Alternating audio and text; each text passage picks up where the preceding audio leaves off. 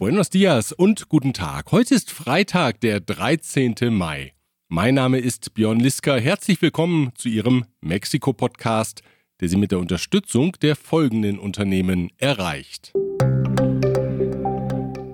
Store KM, die Online-Plattform für Elektrokomponenten und Werkzeuge nach VDE-Vorschrift. Kernliebers, der globale Technologieführer für hochkomplexe Teile und Baugruppen mit den Schwerpunkten Federn und Standsteile. Chloemecom, Technologien für die Automatisierung und die Energieverteilung in der industriellen Anwendung. Wenn Sie mehr über das Angebot der Unternehmen erfahren möchten, dann finden Sie die Links zu den Homepages auf mexikopodcast.info. Am vergangenen Samstagabend wäre es fast zu einem schweren Unglück auf dem Hauptstadtflughafen Benito Juárez gekommen. Ein Airbus A320 der Linie Volaris hatte Landeerlaubnis und setzte zur Landung an, als die Piloten sahen, dass die Landebahn nicht frei war. Denn dort stand eine Maschine derselben Linie. Die Piloten zogen das Flugzeug kurz vor der Bodenberührung wieder hoch. Es blieb bei einem Schreckmoment. Der Schrecken steckte auch Kollegen in einer anderen Maschine in den Knochen, die den Funkverkehr mithörten und die Szene filmten. Das Video verbreitete sich rasant in den sozialen Netzwerken und schließlich führte der beinahe Zusammenstoß zum Rücktritt des Leiters der Behörde für Luftsicherheit, Victor Hernandez. Der hatte schon vorher in der Kritik gestanden, weil er die Arbeitszeiten der Fluglotsen immer weiter ausgedehnt haben soll Zudem habe er damit gedroht, Fluglotsen zu entlassen, die sich weigerten, die verlängerten Schichten zu akzeptieren. Landesweit hieß es von Gewerkschaftsvertretern, sei es in den vergangenen fünf Monaten zu 30 kritischen Vorfällen gekommen, zehn davon auf dem Hauptstadtflughafen Benito Juárez. El País zitiert die ehemalige Fluglotsin Maria Lariva mit den Worten, die Neuordnung des Luftraums im Großraum von Mexiko-Stadt habe den Luftverkehr unnötig kompliziert. Die Neuordnung war erfolgt, um den Parallelbetrieb der Flughäfen Benito Juárez und Felipe Angeles zu gewährleisten. Maria Lariva schlägt vor, beim Anflug auf Benito Juárez zur früheren Route zurückzukehren, als die Maschinen aus Richtung Norden einflogen und dem Periferico folgten, um dann in Höhe von San Pedro de los Pinos in eine Linkskurve zu gehen und den Flughafen anzusteuern. Auch all jene Hauptstädter, die im Zuge der Verlegung der Flugroute jetzt über permanente Lärmbelästigung klagen, würden sich über die Rückverlegung freuen. Wir hatten im vergangenen Juli in der Ausgabe 45 dieses Podcasts ausführlich über das Lärmthema berichtet. Keineswegs zu rhetorischen Höhenflügen setzte Präsident Andrés Manuel López Obrador an, als er in dieser Woche auf die Sicherheitsprobleme infolge der neuen Ordnung des Luftraumes angesprochen wurde. Die gebe es gar nicht, sie seien eine Erfindung der konservativen Regierungsgegner. No hay ningún problema de rediseño. Eso lo inventaron nuestros adversarios y la prensa conservadora. Um im Flugzeugbild zu bleiben, wie im Sog einer Turbine dürfte sich derzeit auch die Hauptstadt Oberbürgermeisterin Claudia Schenbaum fühlen. Allerdings gibt die ihr keinen Auftrieb, sondern einen Sog, einen Sog der Kritik. Worum geht es? Es geht um die Frage, wer Schuld hatte an dem schweren Unglück der Metrolinie 12 im Süden von Mexiko-Stadt, bei dem im vergangenen Jahr 26 Menschen starben und mehr als 100 verletzt wurden. Wie berichtet, beauftragte die Stadtregierung anschließend unabhängige Gutachter und zwei Experten der norwegischen Prüf- und Zertifizierungsgesellschaft DNV mit der Ursachenforschung. Die ersten beiden Berichte der Experten sprachen von Planungs- und Baumängeln, die zu dem Unglück geführt hatten. Anschaulich zeigten Fotos, wie mächtige Metallstifte als Verbindungsstücke von Elementen fehlten.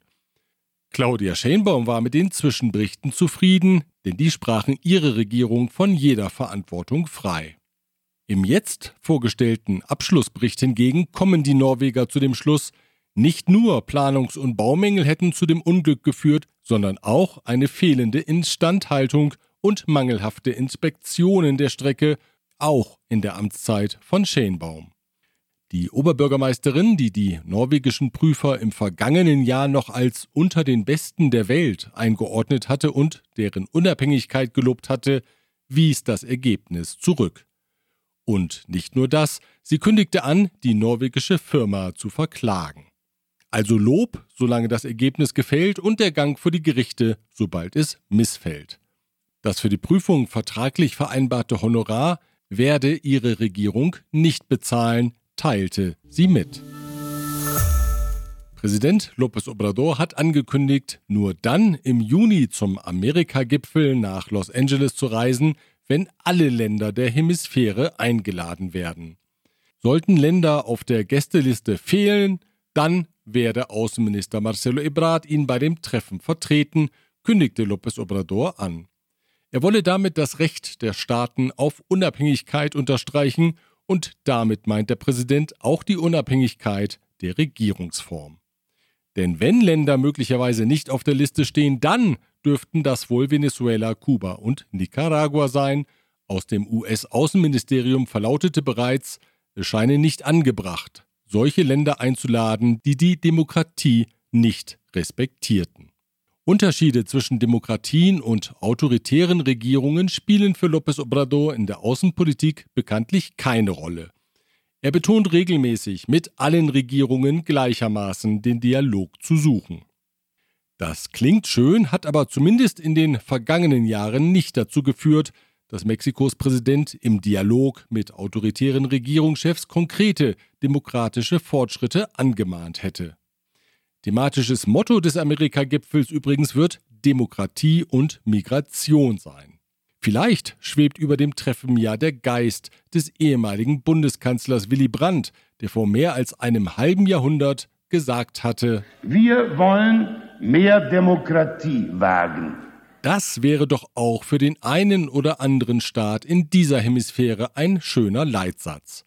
Schaden kann es ja nicht, den Versuch zu machen, ob mehr Demokratie weniger Migration bedeutet. Nicht aus den Augen verlieren wollen wir in diesem Podcast die prekäre Situation des Journalismus im Land. Zwischenzeitlich sind drei weitere Journalisten getötet worden. Nach gut fünf Monaten sind damit bisher elf Journalisten im Jahr 2022 ermordet worden. Am Donnerstag der Vorwoche wurde Luis Enriquez Ramirez in der Stadt Culiacán in Sinaloa erschlagen aufgefunden. Tage zuvor war der 59-Jährige entführt worden. Der Mitbegründer des Online-Portals Fuentes Fidedignas hatte wiederholt mitgeteilt, bedroht zu werden. Ramirez berichtete nach eigenen Angaben nicht über Themen der organisierten Kriminalität, sondern über Politik. Nach seinen Worten kamen die Drohungen aus der Politik. Am vergangenen Montag wurden in Cosoleacaque im Bundesstaat Veracruz die Journalistin Yesenia Mollinedo Falconi und die Kamerafrau Sheila Johanna Garcia Oliveira in ihrem Auto erschossen. Die Tat ereignete sich mittags auf einem Parkplatz vor einem Oxo-Geschäft. Insgesamt trafen die beiden Frauen 16 Kugeln. Die Körper waren umschlungen, offenbar hatten sie versucht, sich gegenseitig zu schützen. Yesenia Moyeneda wurde 45 Jahre alt, Johanna Garcia 24. Sie arbeiteten für das kleine Portal El Veraz, das unter anderem über Verbindungen zwischen organisierter Kriminalität und Politikern berichtete. Der Staatssekretär im Sicherheitsministerium Ricardo Mejía Verdeja sagte am gestrigen Donnerstag, die Auftragsmörder seien identifiziert. Festgenommen allerdings noch nicht. En el caso del homicidio de Yesenia y Sheila en Cosoleacaque, Veracruz, podemos afirmar con toda responsabilidad que ya se tienen identificados a los presuntos autores materiales por parte del Ministerio Público y que pronto se espera su detención. Evidentemente, al igual que en el caso del el compañero de Culiacán, no se quiere alertar a los perpetradores, pero están identificados plenamente. Damit dürfte der Fall erledigt sein. Die Auftraggeber bleiben wohl, wie so oft, im Dunkeln. Besucher sind in Mexiko ja eigentlich immer willkommen und werden mit ausgebreiteten Armen empfangen.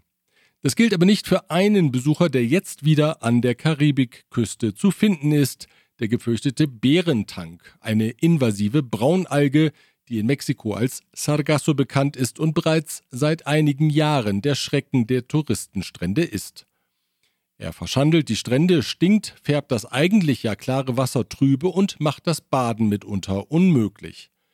Allein von Mitte Februar bis Ende April haben Arbeiter und Marinesoldaten 10.000 Tonnen der Alge von Stränden entfernt. Aufgrund ungünstiger Winde erwarten Experten in dieser Saison die Ankunft von gut 30.000 Tonnen. Besonders betroffen sind die Strände rund um Tulum. Bisher können die Kommunen nur reagieren, etwa durch die Anschaffung von Traktoren zur Strandreinigung oder von Booten, um die Seealge möglichst schon abzufischen, bevor sie an den Strand gelangt aber eine vorbeugende Strategie ist bisher nicht entdeckt worden. Wenn Sie Erfindergeist haben, in Cancun, Cozumel oder Isla Mujeres, stoßen Sie mit Sicherheit auf offene Ohren. Jetzt rasch noch ein paar kurze Meldungen. Zunächst aber der Hinweis, dass Sie diese Ausgabe auch mit der Unterstützung der folgenden Unternehmen erreicht. Ascens Blue Ihr deutschsprachiger Personalrecruiter in Mexiko. Rödel und Partner. Ihre maßgeschneiderte Wirtschaftskanzlei. German Center Mexiko. Büros, Beratung und Netzwerke unter einem Dach. ICUNET Group.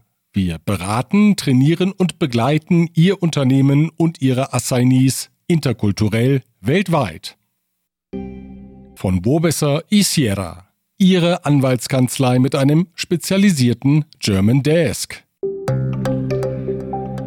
Die Mexiko-Ergebnisse der Frühjahrskonjunkturumfrage World Business Outlook liegen jetzt vor. Durchgeführt wird die Umfrage halbjährlich vom Deutschen Industrie- und Handelskammertag, dem DIHK, unterstützt von den Auslandshandelskammern, den AHK, in Mexiko von der CAMEXA. Die Umfrage zeigt ein gemischtes Bild, Licht und Schatten gleichermaßen. So ist der Optimismus der Unternehmensvertreter mit Blick auf die Entwicklung des eigenen Firmengeschäfts weiterhin größer als mit Blick auf die Konjunkturentwicklung des Landes insgesamt. 51 Prozent sehen zuversichtlich auf das Geschäftspanorama, aber nur 19 Prozent sind optimistisch für das Land.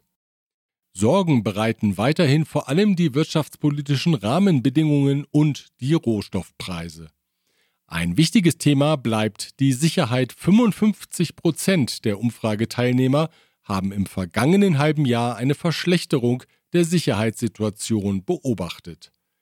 Die detaillierten Ergebnisse finden Sie in der aktuellen Ausgabe des Newsletters der AHK Mexiko auf camexa.info. Wir verlinken dorthin von mexikopodcast.info. Der Autobauer General Motors und die neue unabhängige Gewerkschaft haben im Werk in Guanajuato eine Einigung erzielt.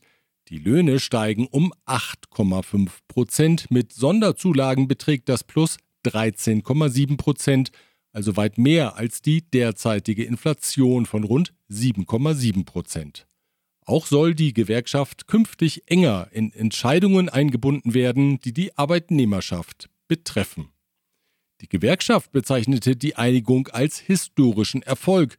General Motors hat sich bisher nicht dazu geäußert.